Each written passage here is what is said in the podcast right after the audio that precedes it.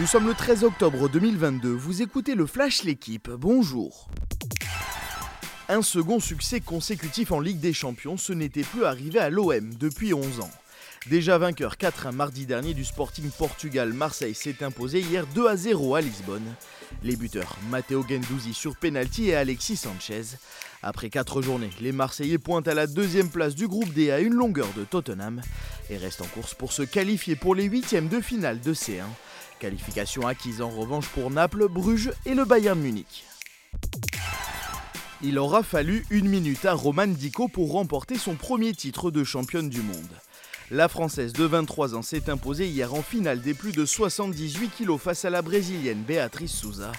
Un succès expéditif remporté sur immobilisation. La triple championne d'Europe apporte au tricolore une première médaille d'or aux mondiaux en Ouzbékistan.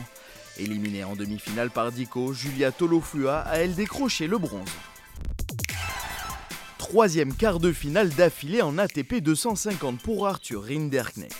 Le Varois a battu hier son compatriote Constant Létienne au deuxième tour du tournoi de Riron. Un succès 6-4-6-2 en 1h38 minutes de jeu pour le 56e joueur mondial.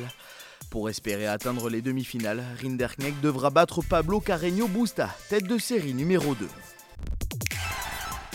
Le rugby, c'est tout ce que je suis. Ces mots, ce sont ceux de Cheslin Colby.